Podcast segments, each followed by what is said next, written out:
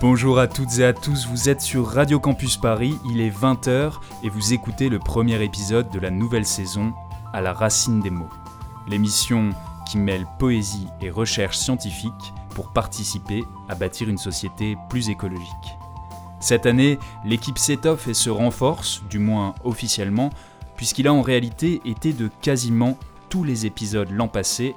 C'est bien entendu l'arrivée officielle d'Eliot Calimé ainsi que d'Ulysse Reva.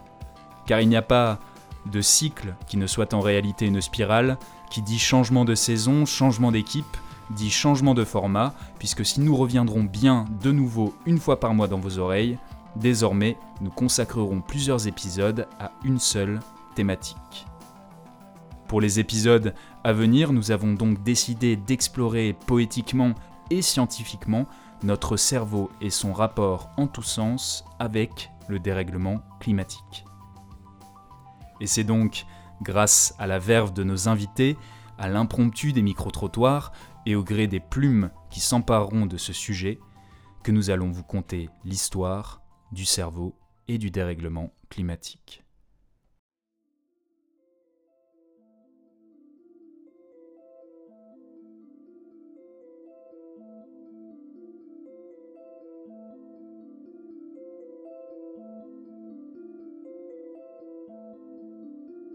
Contempler le cerveau, sublime cosmos intérieur où 86 milliards de neurones forment une voie lactée.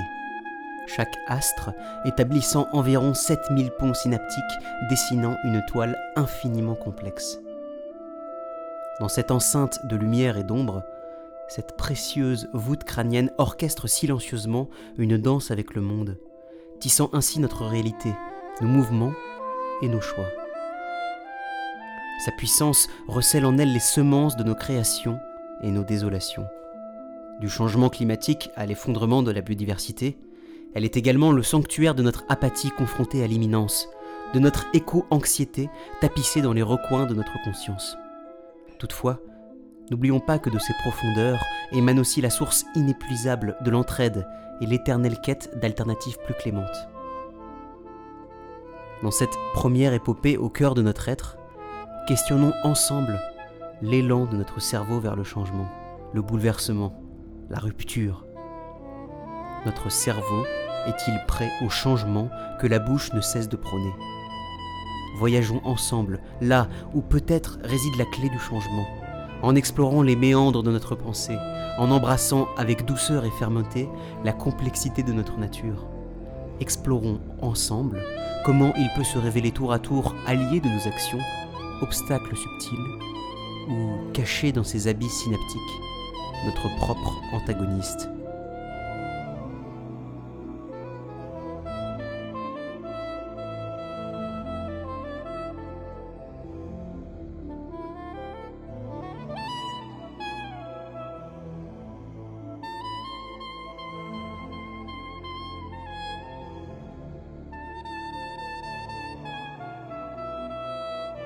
On est pas mal foutu. Il y a quand même pas mal de chiffres qui montrent que c'est quand même la merde, que les ressources s'épuisent. Et même si on prône, euh, on prône un peu de pas rentrer dans un fatalisme parce que ce serait une cause d'inaction, etc., etc., euh, bah, ça avance quand même très très doucement. Trop doucement. Oui bah, J'avoue que ça me préoccupe pas mal et j'ai l'impression de voir très peu de voix et d'être plutôt dans le déni le plus total. Pas tant parce que je fais des efforts et bien sûr, et je pense à. Enfin, j'essaye de penser mon comportement autrement pour euh, l'écologie. Je suis végane, je prends pas l'avion, bref, machin. Il y a des jours où je crois à l'effet papillon de chaque action individuelle. Il y a des jours où je me dis que c'est clairement euh, la mouise. Je pense que ça va être un changement radical de vie pour s'en sortir. Oh là là, bien sûr que non. Non, bien sûr que non. On n'est pas, on n'est pas foutu. On va passer par une très mauvaise période, mais on n'est pas foutu. Non. Il va, il va falloir qu'on se prenne un gros coup sur la tête pour réagir, c'est clair. Et puis, ben, de toute façon, on est Homo sapiens. On sera peut-être sapiens autre chose, euh, euh, voilà. Mais euh, l'évolution, elle va suivre son cours euh, avec ou sans nous. Mm, oui, on est foutu. à un moment, bah, on va juste partir de la terre si c'est possible.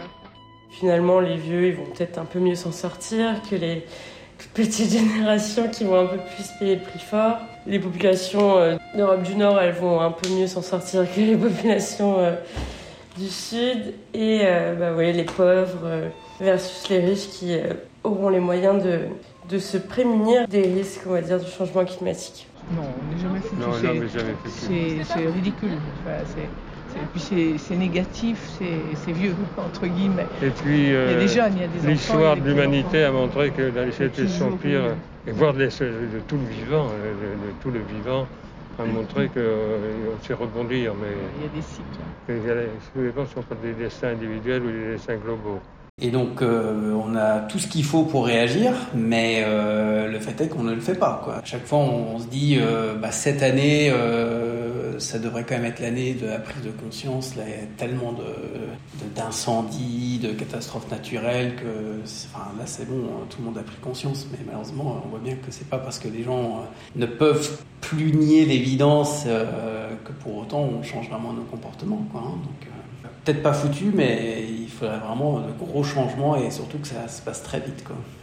Moi, je suis pas autant pessimiste. Moi, je, garde un peu d'espoir. Genre, euh, j'ai foi en l'humanité. Genre, je me dis que forcément, à un moment donné, les gens vont se réveiller et que on va plus, on va réussir à régler ces problèmes, même si je pense que peut-être qu'on s'en rendra compte peut-être trop tard. Mais euh, j'ai peu d'espoir. c'est hyper triste. Et non, ça va pas s'arranger tout de suite, quoi. Et aujourd'hui, je pense que, actuellement, je pense que c'est la merde, ouais. On est foutu, oui. Non, on n'est pas foutu. Je l'espère quand même.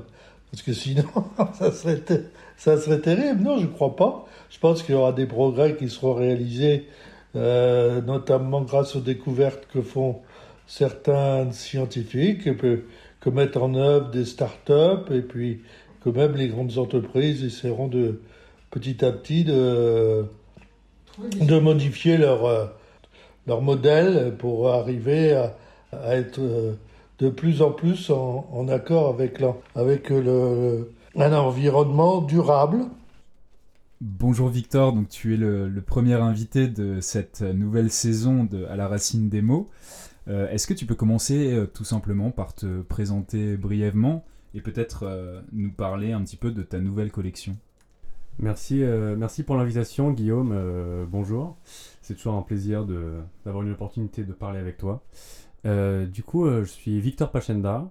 J'ai fini mes études cette année en sciences politiques et transition écologique. Et je suis actuellement en processus pour potentiellement commencer un doctorat l'an prochain sur les ressources minérales et la transition énergétique. Euh, je travaille depuis deux ans dans l'édition de livres scientifiques avec euh, une maison d'édition qui s'appelle EDP Science. Et euh, j'ai commencé à travailler avec eux parce que j'avais l'idée de faire une, nouvelle collection d'ouvrages sur l'environnement qui serait pluri, si ce n'est interdisciplinaire, pour parler de, sujets qui trait à l'environnement et qui ne sont pas encore suffisamment débattus ou qui sont encore un peu niches ou qui sont complètement émergents. Euh, et, du coup, cette année, on a l'apparition du, premier livre. Donc la collection s'appelle Le présent à venir. Et, euh, du coup, le premier livre de la collection euh, qui, vient de paraître s'appelle Brainstorm. Et alors, Brainstorm, dont le, sous-titre est Comment les neurosciences peuvent nous aider à résoudre notre crise environnementale, c'est un livre qui a été écrit en anglais par la neurochirurgienne et pédiatre Marie-Christine Duheim. Est-ce que tu peux nous dire un petit peu comment tu as trouvé son travail, qu'est-ce qui t'a mené euh, à lui et pourquoi tu as fait ce choix pour ce premier livre de ta nouvelle collection? Dans le, dans le travail de direction d'une collection d'ouvrages, il y a euh, tout le processus éditorial de la conception du livre jusqu'à euh, sa commercialisation. Et du coup, il y avait déjà d'autres, et il y a toujours d'autres projets qui sont en cours de discussion sur d'autres thématiques. Euh, pour écrire du coup des, nouveaux livres. Mais ce livre, c'est un livre euh, que j'ai traduit euh, parce qu'il y a en fait aussi le travail d'aller voir dans d'autres pays ce qui se dit, ce qui se fait et surtout ce qui se publie du coup à propos de, ces sujets qui a trait aux, questions environnementales. Et fin 2022, je crois, je regarde sur la, maison d'édition des presses de Harvard une nouvelle parution qui s'appelait, du coup, le titre anglais c'est Minding the Climate. Et euh, je vois ce livre, et très rapidement, en, lisant un peu la présentation, je me dis, ah ouais, mais ça, c'est exactement un truc qui rentre parfaitement dans, l'idée que je me fais de, cette euh, collection. Et, euh, et donc j'en parle, j'en parle avec la directrice éditoriale de ma maison d'édition. Et, on se dit, ouais, le, livre, franchement, est, une, super, une super entrée pour la, pour la collection. Donc, on, va le, on va le traduire. Et, et j'ai été assez, assez content de, de voir que le, livre a une, une, super, une super répercussion dans le monde anglophone parce que il a été pas mal diffusé. Et puis surtout, en fait, durant, durant l'été 2023, il a reçu le, le, prix de livre international sur la durabilité. Et, euh, et ce qui était euh, pour moi hyper. Euh, ce qui était génial parce que bah, le, livre parle de, sujets qui. Parle de l'environnement d'une manière avec laquelle on parle peu en général, donc avec le prisme des, neurosciences. Et, et, je trouve ça vraiment génial que, ce livre aux États-Unis, dans le monde un peu anglophone, puisse, puisse se répandre, se diffuser parce que je pense qu'il y a beaucoup de choses intéressantes qui sont dedans et que tout le monde devrait lire. Le changement climatique est un problème énorme, aux multiples facettes. Il va sans dire que les différentes disciplines envisagent le problème et ses solutions potentielles du point de vue de leur domaine. Les ingénieurs perçoivent un problème de conception. Les économistes voient les marchés et les ressources. Les spécialistes de l'environnement trouvent des réponses dans les puits de chaleur et les carottes de glace les spécialistes des sciences sociales voient les flux d'informations et les inégalités entre les groupes. Chaque domaine apporte une contribution essentielle à la compréhension et à la recherche de solutions. La plupart des recherches sur les changements de comportement liés à l'environnement proviennent du domaine de la psychologie, les chercheurs et chercheuses travaillant souvent de concert avec des économistes et des scientifiques d'autres disciplines. Alors que les expériences classiques de psychologie étudient le comportement observé dans un laps de temps et des circonstances spécifiques, les approches connexes et superposées des neurosciences étudient le fonctionnement du système nerveux au niveau des cellules, des molécules et des gènes.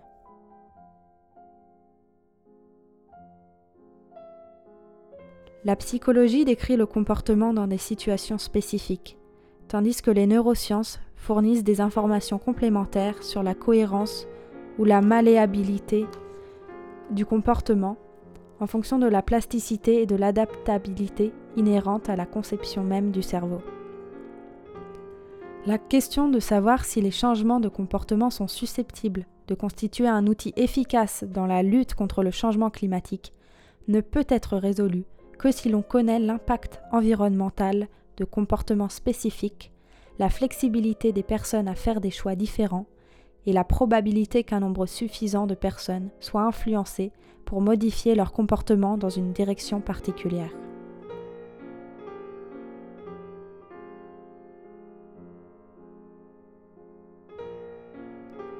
Historiquement, les neurosciences ne se sont pas beaucoup intéressées au changement climatique, mais le domaine est imprégné de l'étude de comportements qui sont pertinents pour ce problème. Les cliniciens qui exercent dans les spécialités basées sur les neurosciences traitent régulièrement de, des troubles qui impliquent des comportements adaptatifs et anormaux dirigés vers un but, l'influence de l'expérience et de la plasticité neuronale sur le fonctionnement du cerveau, et d'autres manifestations de l'intersection du cerveau et du comportement. S'appuyant sur des travaux minutieux en neurosciences fondamentales, ils traitent les pulsions qui sont déséquilibrées, excessive dans les addictions, dysfonctionnelle après une atteinte des réseaux de motivation et de récompense, et nécessite des stratégies de changement de comportement. À titre d'exemple assez frappant, les patients atteints de la maladie de Parkinson, dont les doses de médicaments ou les stimulateurs cérébraux profonds destinés à contrôler les tremblements sont trop élevés, peuvent devenir des joueurs ou des acheteurs compulsifs. Ces troubles mettent en lumière les circuits et la modulation des réseaux cérébraux sains et pathologiques qui influencent la volonté de consommer. Dans d'autres contextes, les cliniciens observent quotidiennement l'étonnante résilience de l'ensemble des pulsions et des motivations de l'être humain, affinées également par des millions d'années d'évolution du système nerveux. L'être humain est récompensé par l'agentivité, c'est-à-dire le sentiment d'accomplissement que procure la réussite d'une tâche. Il est presque certain que l'agentivité a poussé John Holter à prendre les choses en main et à trouver une solution tangible à un problème d'une importance capitale pour lui. Mais comme nous le verrons, la perception de l'agentivité dans le cadre d'une action en faveur du changement climatique est un défi neuronal plus difficile à relever. D'autres récompenses médiées par le cerveau sont tout aussi essentielles à l'histoire humaine. Les récompenses sociales sont parmi les plus puissantes jamais identifiées. Et les enfants sont particulièrement récompensés lorsqu'ils satisfont leur désir inné d'exploration, d'apprentissage et d'expérience. Même après une intervention chirurgicale majeure, ce que les enfants désirent le plus, c'est aller dans la salle de jeu et chercher des jouets. Il a été démontré que la distraction par la nouveauté, récemment par des iPads dans la salle de réveil, est plus efficace que les narcotiques pour réduire la douleur. Des données démontrent que l'exposition à la nature est gratifiante, mais que cette gratification diffère fondamentalement de celle de l'acquisition et de la consommation. Nous allons explorer ces caractéristiques neuronales plus en détail afin d'apprendre quels facteurs facilitent différents types de changements de comportement, y compris ceux qui pourraient avoir des conséquences environnementales. Je avec ce qui m'a ce qui m'a marqué.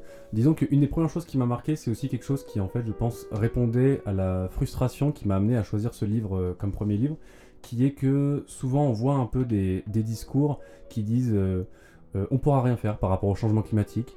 L'histoire évolutive des humains fait que bah on peut que penser le court terme. Le changement climatique c'est du long terme. voilà, on est foutu. Et c'est quelque chose que je trouvais extrêmement frustrant. Euh, parce qu'au-delà d'être fataliste, parfois on dit que c'est euh, euh, même suicidaire. je pense que c'est pas suicidaire parce que en général les gens qui tiennent ces discours, c'est quelque chose d'assez situé. C'est des personnes qui ne seront pas autant impactées que d'autres par le changement climatique. Donc je pense que c'est un discours qui est en fait même un peu meurtrier. Et, mais j'arrivais pas à mettre le, le point, enfin j'arrivais pas à voir vraiment comment, enfin pourquoi est-ce que je trouvais ça frustrant et pourquoi ça me paraissait quand même un peu faux d'avoir ce fatalisme et le livre, en fait, du coup, répond à ça par, euh, par une, neurochirurgienne euh, qui plonge vraiment dans l'histoire évolutive du cerveau et qui montre que, bah, en fait, on n'est pas vraiment câblé, on n'a pas une. C'est sûr qu'on a une histoire évolutive du cerveau qui fait que notre instrument pour prendre des décisions, il, est, euh, il fonctionne de façon extrêmement complexe, qu'il y a plein de choses du passé qui influencent comment on fonctionne aujourd'hui, mais on n'est pas plus câblé que prédisposé. Et c'est-à-dire que on fonctionne avec un, système de récompense qui nous guide un peu partout dans nos décisions. Et en fait, euh, comme on apprend et comme on évolue en tant que société ensemble euh, par le prisme de ce système de récompense, tout ce qui est perçu comme gratifiant est quelque chose de malléable dans le fonctionnement du cerveau. Ça veut dire qu'il y a une rigidité, c'est sûr, parce que sinon euh, on changerait tout le temps à chaque génération, mais le cerveau est malléable. Ça veut dire qu'il y a des manières de le faire changer. par contre, un des grands enjeux, c'est est-ce qu'on peut le faire suffisamment rapidement pour que nos actuels comportements, nos actuels processus de prise de décision puisse s'adapter euh, euh, aux, problèmes que pose le, changement climatique. Euh, mais il y a cette, cette maxime générale dans, le livre qui ressort, qui est quand même que si quelque chose n'est pas perçu comme gratifiant, on ne le fera pas. C'est assez clair, c'est assez net. Et, du coup, le, livre explore vraiment comment est-ce que, parmi tous les comportements qui existent, il y a aussi une liste, bon maintenant qu'on connaît, de qu'est-ce qui cause le, changement climatique, euh, parmi tous ces comportements, quels sont ceux qui peuvent être changés et comment est-ce que les systèmes de récompense associés peuvent être modifiés? C'est-à-dire euh, changer nos modes de transport, de, prendre le train plutôt que l'avion, d'être euh, végétarien ou de manger moins de viande plutôt que de manger de la viande tous les jours. Donc c'est vraiment avec toute cette histoire évolutive qui effectivement fixe notre manière de fonctionner, de, réfléchir et de prendre des décisions, comment est-ce qu'on a aujourd'hui des, plein de recherches qui montrent que ça peut être modifié de façon qui soit bah, quand même finalement assez sympathique de dire aux gens, bah, en fait, si vous changez vos comportements dans ce sens-là, ce sera quand même gratifiant, même si on pense qu'en fait, on restreint toutes les libertés, etc. En fait, non, si on le présente bien, si on le fait bien, surtout en fait, euh, ce sera quand même perçu comme, euh, comme gratifiant. Et alors justement, est-ce que tu pourrais nous donner un exemple euh, concret de cette malléabilité du cerveau vis-à-vis du système de récompense? Ouais, alors sur la, malléabilité du cerveau, peut-être avec d'abord un, exemple un peu, un peu simple, mais que je trouve assez marrant, qui est historique en fait où euh, elle prend l'exemple euh, des chats, où en fait elle dit bah euh, on, s'imagine au Moyen Âge, là on, emmène ses enfants sur la, la, fête du village, et puis on brûle des chats sur la, place publique, et puis bah ça fait plaisir à tout le monde, tout le monde est content, puisque bah c'était une, époque où l'église ou les figures d'autorité associaient les chats à la figure du diable, et du coup c'était quelque chose de super cool de, faire en famille, bah allez on va, on va, on va brûler des chats. Alors que dans l'Égypte antique, c'était des, des, animaux qui étaient divinisés, qui étaient glorifiés, donc le rapport à ça était complètement, complètement différent. Et en fait elle part de cet exemple pour dire qu'en fait les figures d'autorité ont un impact énorme, et en tout cas les figures d'autorité, surtout dans lesquelles on a confiance, ont un impact énorme sur nos manières de, de percevoir le monde et de prendre nos décisions. Euh, c'est-à-dire que notre cerveau est euh, conçu pour s'adapter aux normes culturelles et pour euh, écouter, faire, enfin, faire comme les gens autour de nous. Et, donc elle, elle, appuie énormément sur le rôle à la fois des médias, des personnes d'influence, mais aussi des groupes d'amis. Et elle essaie vraiment de dire qu'il ne faut pas du tout sous-estimer l'impact que peut avoir une personne sur une autre par un simple échange. Parce que surtout aujourd'hui, où on est quand même euh, voilà, ça fait phrase un peu bateau, mais on est dans un monde très polarisé. Euh, ça peut être compliqué parfois de trouver des personnes de confiance autour de soi qui vont porter un discours euh, dans lequel on va avoir confiance.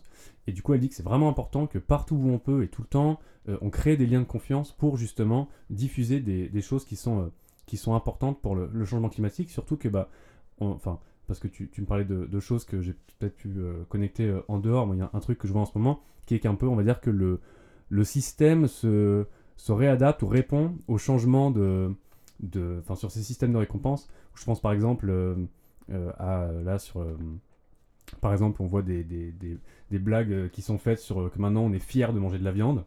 Qui, alors, un discours qui est peut-être moins il y a, il y a 10 ans. C'est-à-dire qu'on commence à avoir des discours euh, sur le fait qu'il faut être végétarien, sur le fait qu'il faut manger moins de viande, etc. Et on essaie d'associer ça à des trucs sympas. On essaie ça d'associer ça avec des nouvelles euh, saveurs, avec des nouvelles recettes, etc. Et du coup, en réponse, on a, euh, voilà, on est fier de manger de la grosse viande, c'est la fête à la viande, etc. et sans citer évidemment de politiciens inconnus en France. Mais on, a un peu, on a un peu cette idée de système qui répond. Et donc, il y a ces différentes figures d'autorité conflictuelles qui, et du coup, il faut participer un peu à ce, à cette lutte pour la diffusion de qu'est-ce qui est gratifiant, de qu'est-ce qui est bon, euh, mais le faire, euh, disons, du bon côté, euh, du bon côté des choses gratifiantes pour l'environnement, quoi. Ce qui me motiverait à avoir un comportement écologique, ce serait d'être plus sensibilisé à l'échelle euh, des villages-villes, que ce soit limite euh, pas imposé, mais si en fait, je pense que j'aurais besoin d'un vrai, euh, d'une vraie motivation claire, nette et précise. Vous voyez, je pense plutôt à des incitations. Je pense que globalement, c'est plutôt au niveau collectif, collectivités locales, mairies, communautés de communes, départements, qui peuvent faire des progrès. Je pense que si nos chères grandes entreprises et nos dirigeants euh, donnaient l'exemple, je pense que ça me motiverait un peu plus.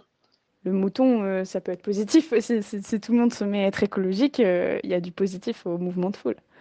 Donc je pense que ça peut être quelque chose qui me motiverait. Si tu vois que tout le monde fait des efforts, tu as aussi envie de faire des efforts et tu te dis pas que c'est vain et que c'est juste une goutte d'eau dans un océan. Quoi. Voilà, après, à savoir comment créer ce mouvement de foule, euh, je ne sais pas si ça doit passer par le gouvernement ou par... Euh, On a quand même un peu le sentiment que les gestes qu'on peut faire euh, bah, sont complètement directement annulés par le fait que la grande majorité de la population n'en a pas grand-chose à faire, et y compris au niveau des décideurs publics. Il faut qu'il y ait une cohérence et un engagement collectif.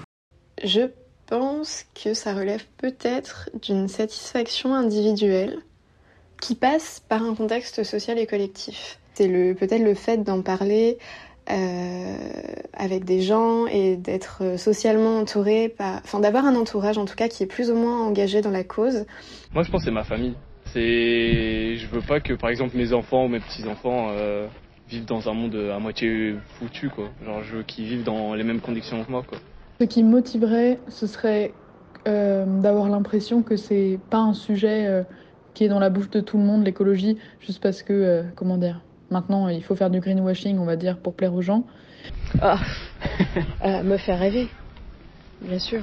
Bah, juste de le voir, genre, c'est-à-dire que moi je travaille à la campagne, j'habite pas du tout à Paris en fait.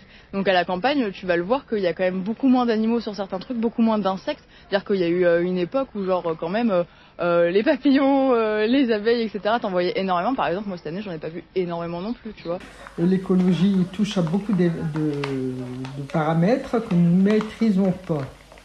Donc, je pense que pour euh, pouvoir aimer l'écologie, d'abord, elle est bien expliquée, mais l'adapter est très difficile. L'écologie demande beaucoup de changements de notre vie, des changements ne plus prendre de voiture, dépenser moins d'eau, ne pas utiliser trop de chauffage, euh, réduire sa consommation des produits nocifs. Ça, c'est pas trop difficile à réaliser parce qu'on a vraiment beaucoup trop.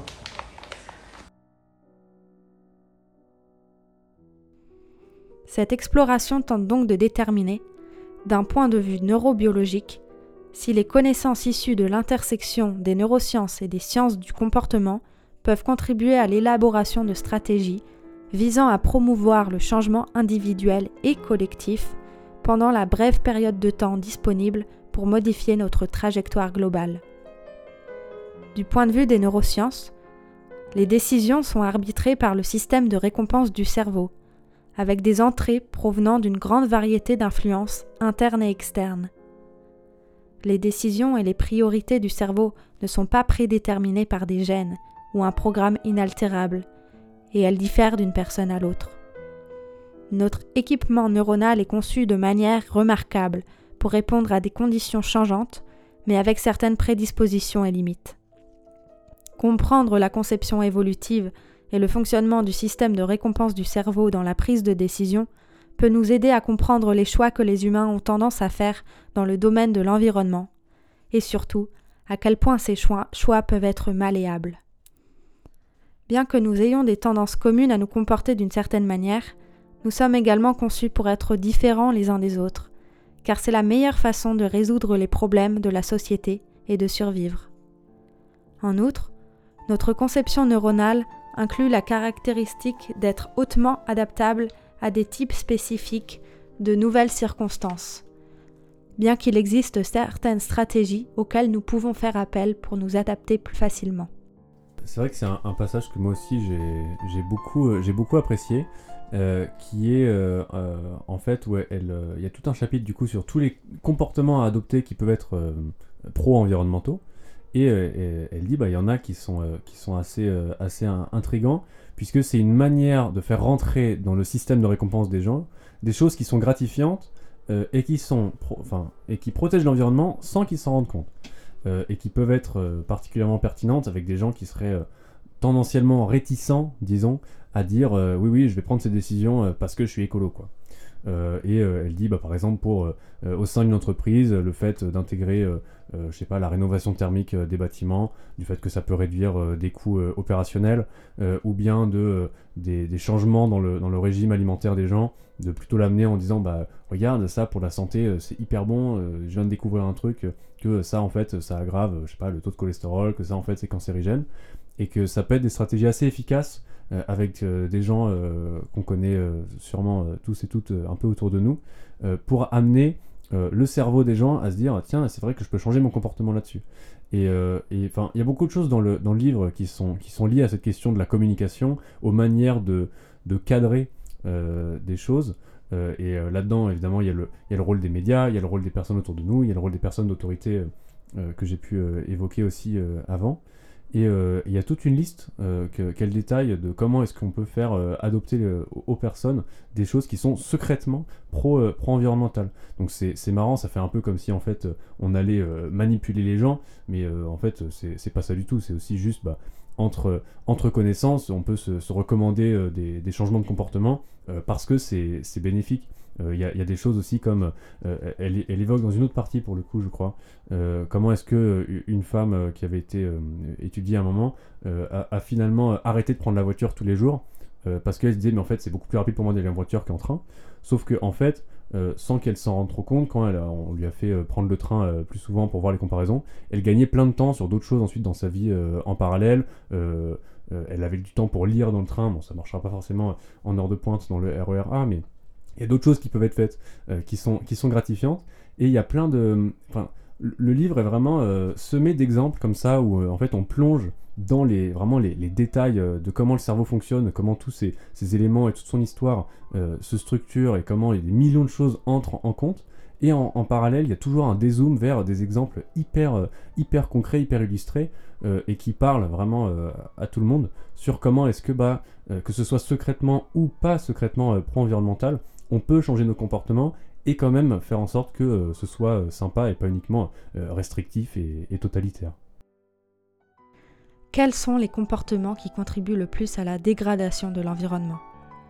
Qu'est-ce qui fonctionne et ne fonctionne pas pour changer les comportements et pourquoi?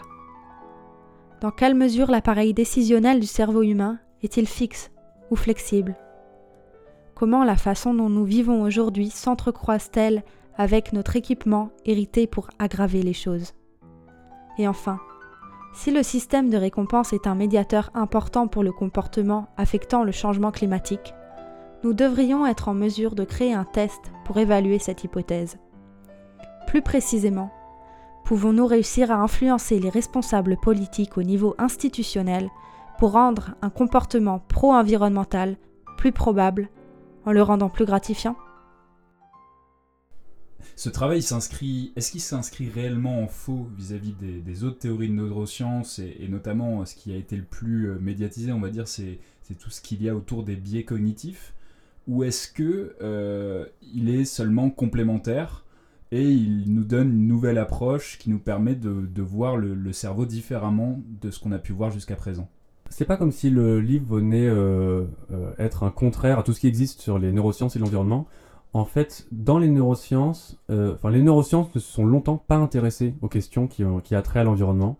Euh, il y a quelques éléments qui existent évidemment, mais ce livre, euh, c'est un peu un des grands premiers livres, je pense, qui en, parle de façon aussi directe.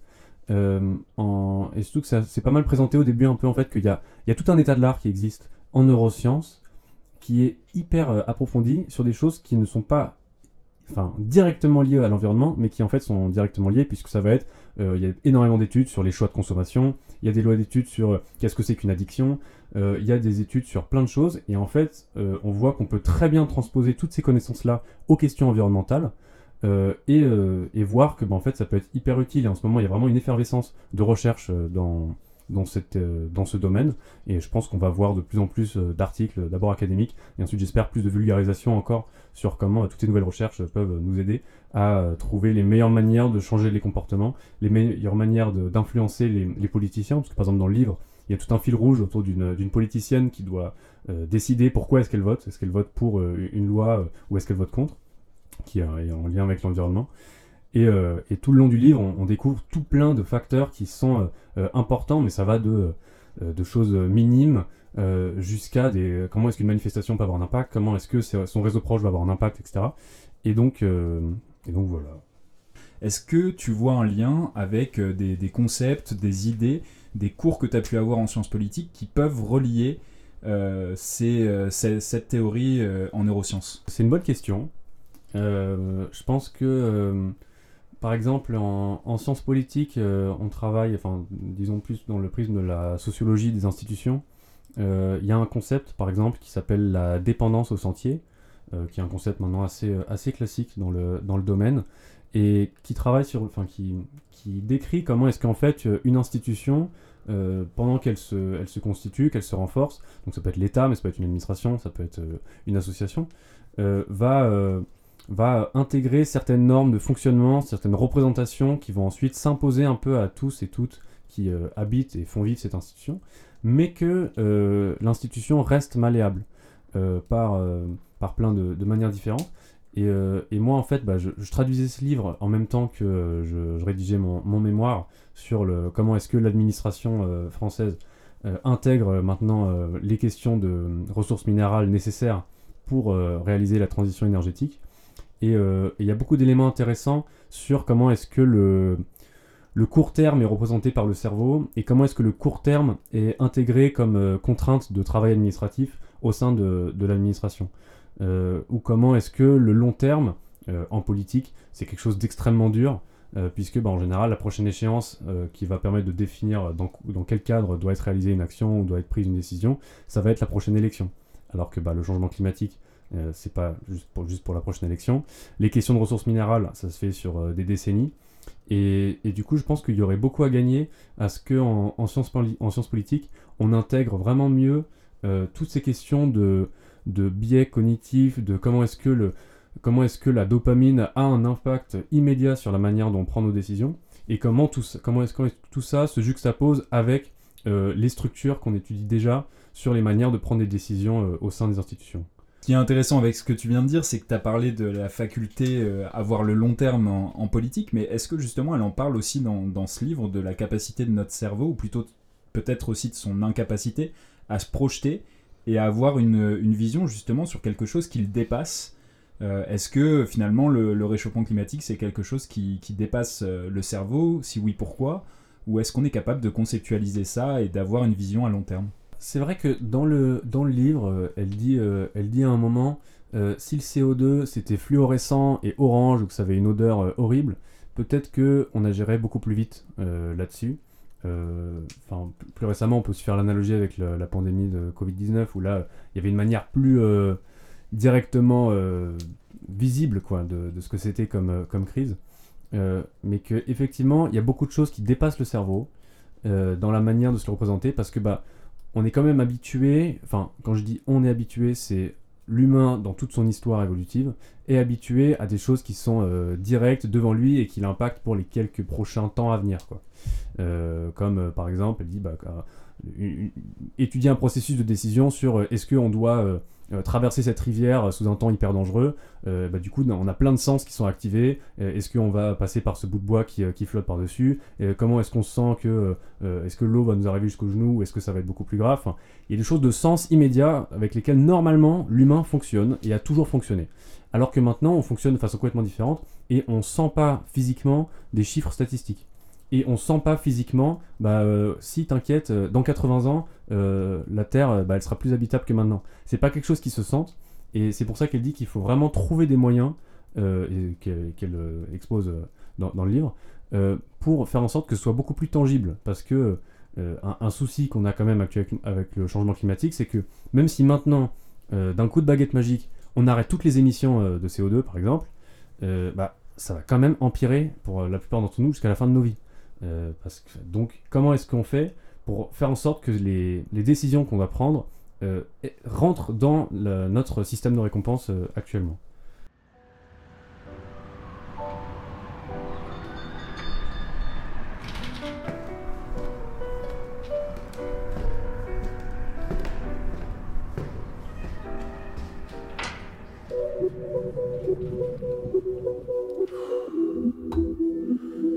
Listen, to keep it a hundred, the only thing stressing me out in this life is a visa. And also the fact that my girl doesn't like that I'm followed by Mia Khalifa. I'm in a position where people that's older than me look at me as a leader. And I don't answer comments, but I swear to God that I see them. People that I knew in college want advice on how to work hard. Eh, people that I knew in high school are now asking me for a job, but they used to hate on my nails. How insecure, how sad are you?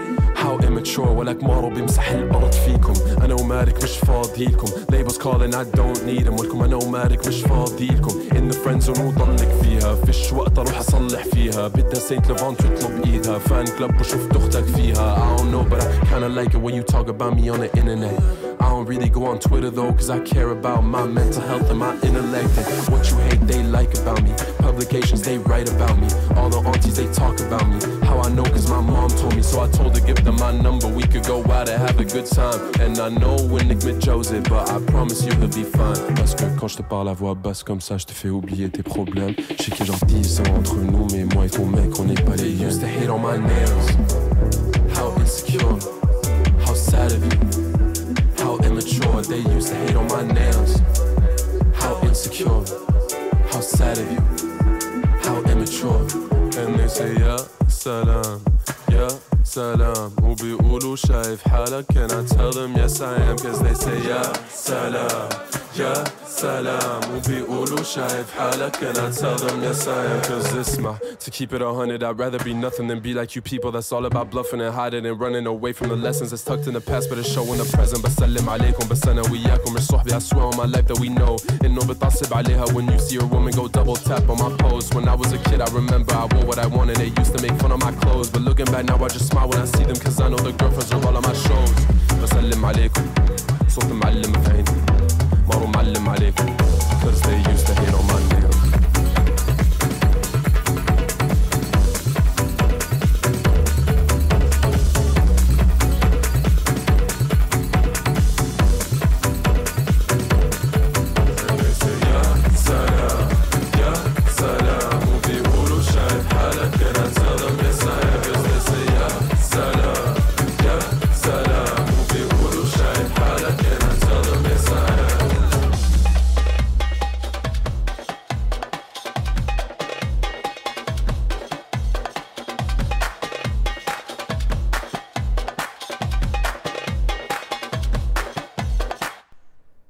As beaucoup parlé aussi de justement de, ces personnes qui ont, qui ont de l'autorité ou plutôt qui nous, qui nous influencent, qui sont un petit peu des, influenceuses, des influenceurs finalement de, de la question environnementale. Est-ce qu'il y a un exemple euh, parmi ces personnes qui t'a marqué en particulier dans, dans cette œuvre? Là, dans cette œuvre, non, mais en fait, là, je, juste parce que là, par la question que tu poses, je pense à une personne qui était euh, présente dans une interview que je crois, euh, toi, tu as faite pour, pour une émission où plusieurs jeunes étaient invités sur leur engagement dans les questions environnementales, où c'était un jeune influenceur, justement, qui était invité et, qui lui, enfin, il fait euh, des mèmes, il fait des, posts un peu marrants sur, euh, Instagram, euh, mais uniquement sur les questions pro-environnementales. et c'est vrai que ça peut être un, enfin, dans tous les cas, les réseaux sociaux sont un, un, médium hyper, hyper important pour diffuser ces messages. Mais c'est vrai que être influenceur et en même temps faire des trucs marrants sur comment est-ce que changer notre comportement, sur comment rendre des trucs cool, parce que c'est aussi ça être jeune, quoi, si on cherche à être cool, et du coup faire en sorte que bah, le vélo ce soit cool, manger moins de viande ce soit cool, euh, avoir une super recette, un truc trop bon euh, euh, qu'on diffuse dans un cadre entre amis, c'est cool. Donc il y a aussi ce truc, mais qui marche du coup pas mal auprès des jeunes de rendre cool, je pense, les trucs un peu environnementaux. Il y a pas mal d'associations qui font des trucs là-dessus. Enfin, je pense que l'écologie de la joie, ça rentre un peu aussi là-dedans, de, de, rendre un peu tout ce, tout ce contexte qui est quand même un peu anxiogène. il y a d'ailleurs une partie dans le livre qui plonge un peu dans c'est quoi l'éco-anxiété, c'est quoi l'éco-dépression, qu'est-ce que le cerveau sent quand il voit que le, qu'on manque euh, d'avenir euh, face à nous. Donc ça aussi, c'était assez intéressant parce que c'est quelque chose que je connaissais, voire que je ressentais, mais qui n'était pas forcément euh, enrichi de connaissances un peu académiques derrière. et du coup, je pense qu'il y a effectivement tout un intérêt à cette écologie de la joie, disons, à créer des espaces qui sont sympas, où on peut parler librement et, dire, bah, en vrai, moi, euh, ça m'embête d'avoir à prendre moins la bagnole, moi j'aimerais faire ci et ça, mais euh, d'avoir des, cadres, des espaces de discussion qui sont sympas, des espaces de discussion où on peut diffuser dans des cercles proches euh, toutes les, choses qu'on peut changer qui sont favorables à notre avenir, et, ajouter à ça, avec les personnes plus réticentes, d'autres techniques de, de persuasion qui sont secrètement pro-environnementales. Et alors pour celles et ceux qui seraient euh, potentiellement intéressés par l'émission dont tu parlais, euh, c'est Le Péril Jeune qui a été euh, diffusé par So Good Radio. Mon dernier petit changement en faveur de l'écologie, moi ça fait à peu près un an que je suis végétarienne. J'ai regardé plein de reportages sur Sea Shepherd et c'était terrible, vraiment terrible. ces images que ce soit les phoques ou, juste des poissons en train d'agoniser sur le pont d'un bateau qui sont écrasés, euh, si on leur shoot dedans, leur marche dessus, des dauphins qui sont chopés, qui, qui ont des cris presque humains. Bref, c'était tellement horrible comme vision, et même si je savais déjà tout ça, le fait d'avoir ces images-là et de me prendre ce truc en pleine gueule, je me suis dit plus jamais. Et du coup, là, ça fait ben, depuis à peu près mai dernier que je mange plus du tout de poisson. Réduire la consommation d'eau, courante. Euh, parce que j'ai fait un voyage en Afrique qui m'a fait réaliser qu'on a de la chance. Et voilà, et qu'il faut faire attention. Il faut changer euh, l'imaginaire et se dire que partir en vacances, c'est pas partir à l'autre bout de la terre. Bon, la Grèce, c'est pas l'autre bout de la terre, mais quand même, on n'a qu'à partir juste à côté et ce sera vachement bien. Donc, nous ne partons pas en Grèce, mais nous partons en Touraine. Voilà. Donc, ça, c'est le changement concret récent. Bah là, ça fait depuis euh, un mois que j'ai pas pris l'avion. Et franchement, pour moi, c'est une belle victoire parce qu'étant donné que l'année dernière, j'ai pris l'avion 35 fois en un an, je trouve que là, c'est quand même une belle performance. Euh, bah, j'ai décidé de plus prendre l'avion, même si, euh, encore une fois, je trouve ça scandaleux que les, les prix des billets d'avion soient trois fois moins chers parfois que les prix des billets de train. Je suis sous Instagram une boîte qui s'appelle Ocean Cleanup et qui fait de la récupération de plastique euh, sur le cinquième continent euh, en plein Pacifique. Et que je me suis dit, bon là vraiment, il faut que je vire le, plastique de tout. Et j'ai regardé mon frigo et je me suis dit, ben, on va commencer par, par la barquette de beurre. Pour nos petits besoins, on ne tire pas euh, automatiquement la chasse d'eau. Bah, c'est 7 ou 8 litres d'eau qui partent quand même à chaque fois. Du coup, voilà, on fait ça comme petit geste. Le changement pour l'écologie a été de diminuer mon gaz quand je fais cuire mes aliments. Essayer d'arrêter de, de, se faire livrer euh, de la nourriture, c'est un changement, je trouve. Je veux dire, c'est vrai que pour moi, il y a des gros conflits euh, générationnels. C'est-à-dire qu'il y a une partie des générations qui comprennent pas du tout euh, ce qui est en train de se passer. Ah, bah alors là, Je dirais franchement que c'est une colle. Je ne peux pas faire, voilà, je peux pas répondre parce qu'on est âgé, si vous voulez, on a besoin des voitures. En province, il est impossible, dans les petites villes de province, de vivre sans voiture. Oui, moi j'ai besoin de ma voiture, si vous voulez. Je peux prendre un taxi, 10 taxis par jour. Bah, disons que peut-être le changement qui est le plus conséquent, c'est qu'on commence à faire attention de plus en plus à la consommation d'électricité, euh, à la consommation d'eau. Enfin, euh, voilà, euh, on, essaye d'être un peu plus sobre. Qu'est-ce qui a provoqué ça? Ben, Uniquement, tout simplement, le tarif, le prix, tout simplement.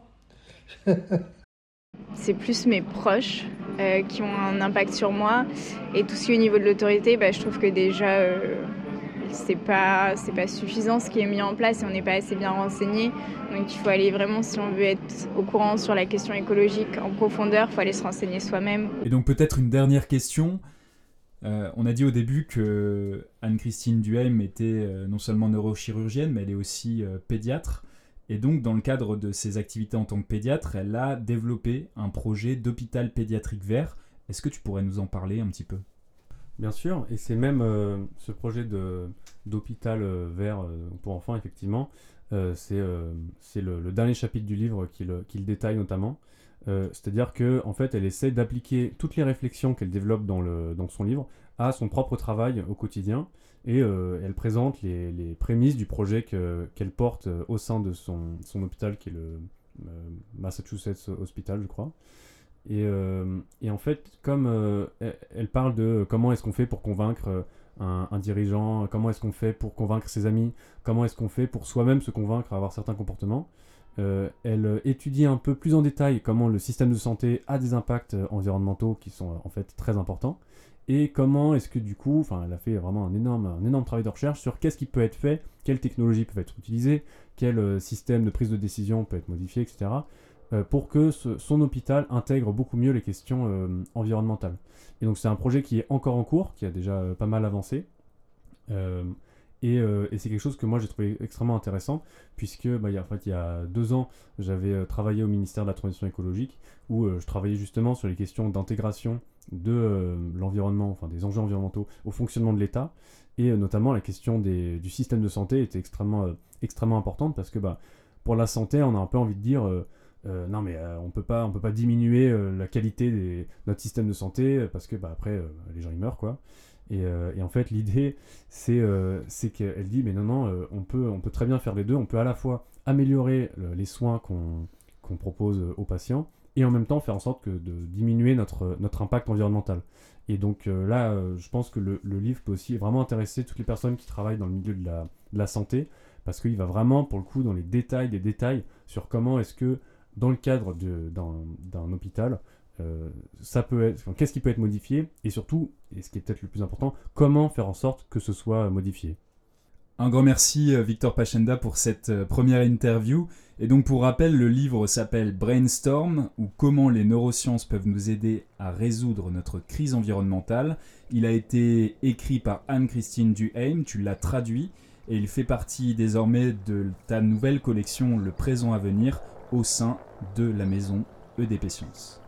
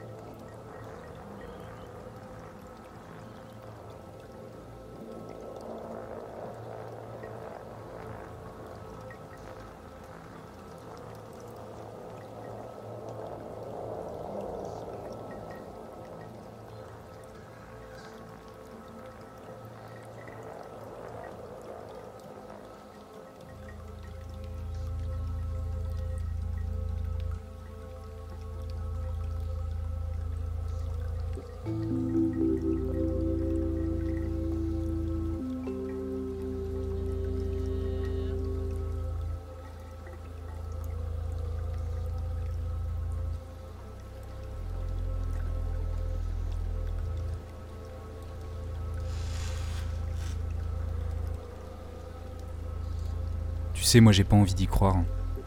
Puis on a encore le temps. C'est que des alus que les chamans disent au Grand Conseil du Plurivers sur l'accélération des poussières. Oui, ils sont des milliers, et alors? Tu sais, j'ai entendu dire qu'un nouveau grand sachant avait vu une goutte de ciel tomber il y a de ça six marées. Donc, s'il l'a vu, c'est forcément que les autres se trompent à dire qu'il n'y a plus que des grains de poussière. Et puis moi, tu sais, je crois que ce que je bois. Tant que la mer sera à l'envers, je les croirai pas.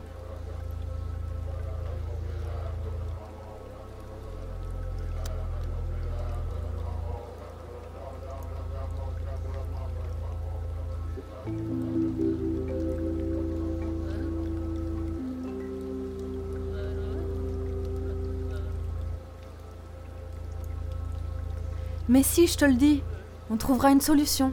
On inventera un moyen pour créer des aigus ou des basses. Tiens, l'autre j'ai vu un groupe de technolucides au fond du volcan faire tourner une infrabasse pendant 146 mesures de ricochet. Ils sont à un rien de trouver la bonne vibration. On a toujours trouvé un moyen. Même pendant la période du grand silence, on a su quoi faire. Alors c'est pas avec quelques grains de poussière en plus dans le pluriver que nos vies vont s'éteindre.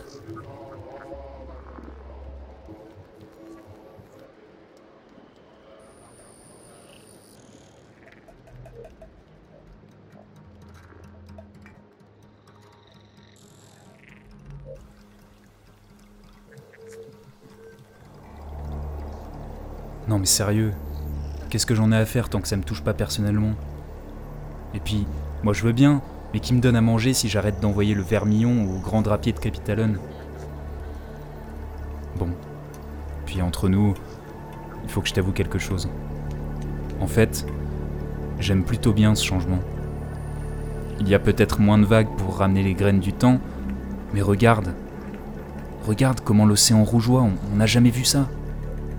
Donc si je dois continuer à frapper le sulfure de mercure dans les carrières du vermillon pour un tableau pareil, je le ferai, quitte à en perdre la rétine plus jeune.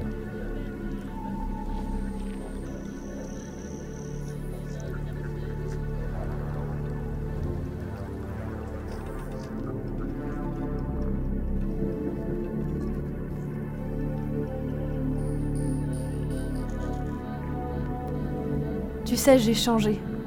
Maintenant, une fois par mois, je prends une cuillère de la grande poussière et je la cache sous le grand tapis du déni. Je me sens mieux, même si au fond, j'ai pas l'impression que je peux faire grand chose. Et puis à quoi bon?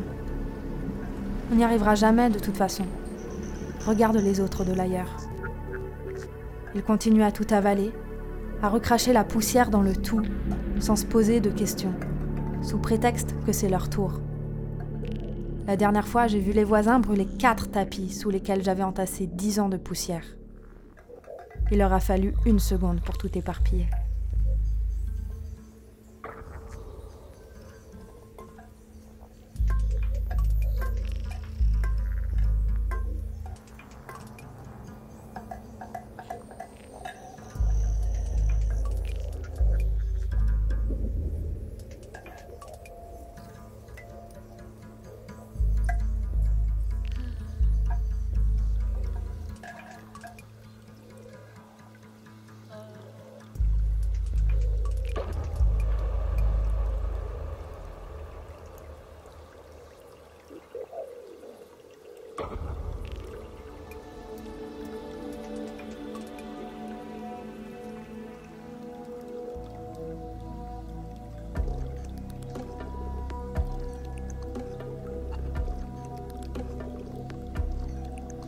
Les bandes sonores, les bandes sonores, oui, je les ai entendues, les bandes sonores.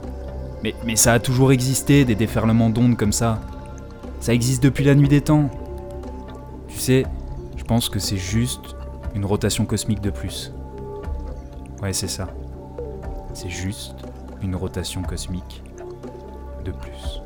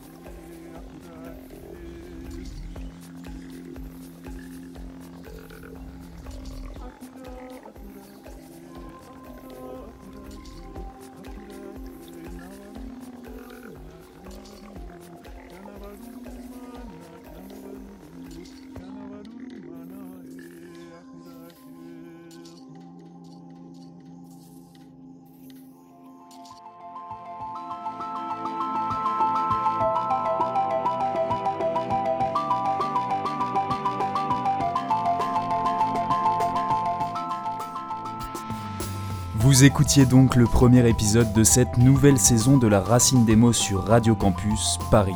Une émission durant laquelle vous avez pu entendre différentes pièces musicales, Not Love Perhaps de John Surman pour le texte de présentation de la saison, Gnossienne numéro 1 d'Eric Satie lors de la lecture du passage du livre Brainstorm de Anne-Christine Duhaime, Nails de Saint-Levant en entracte, et enfin Amazonia partie 1 de Jean-Michel Jarre lors de lecture du texte poétique par Inès Rugby. Un grand merci à Victor Pachenda pour cette interview ainsi qu'à toutes les personnes qui ont participé à cette émission. Nous vous retrouvons donc dans un mois pour un prochain épisode sur Radio Campus Paris.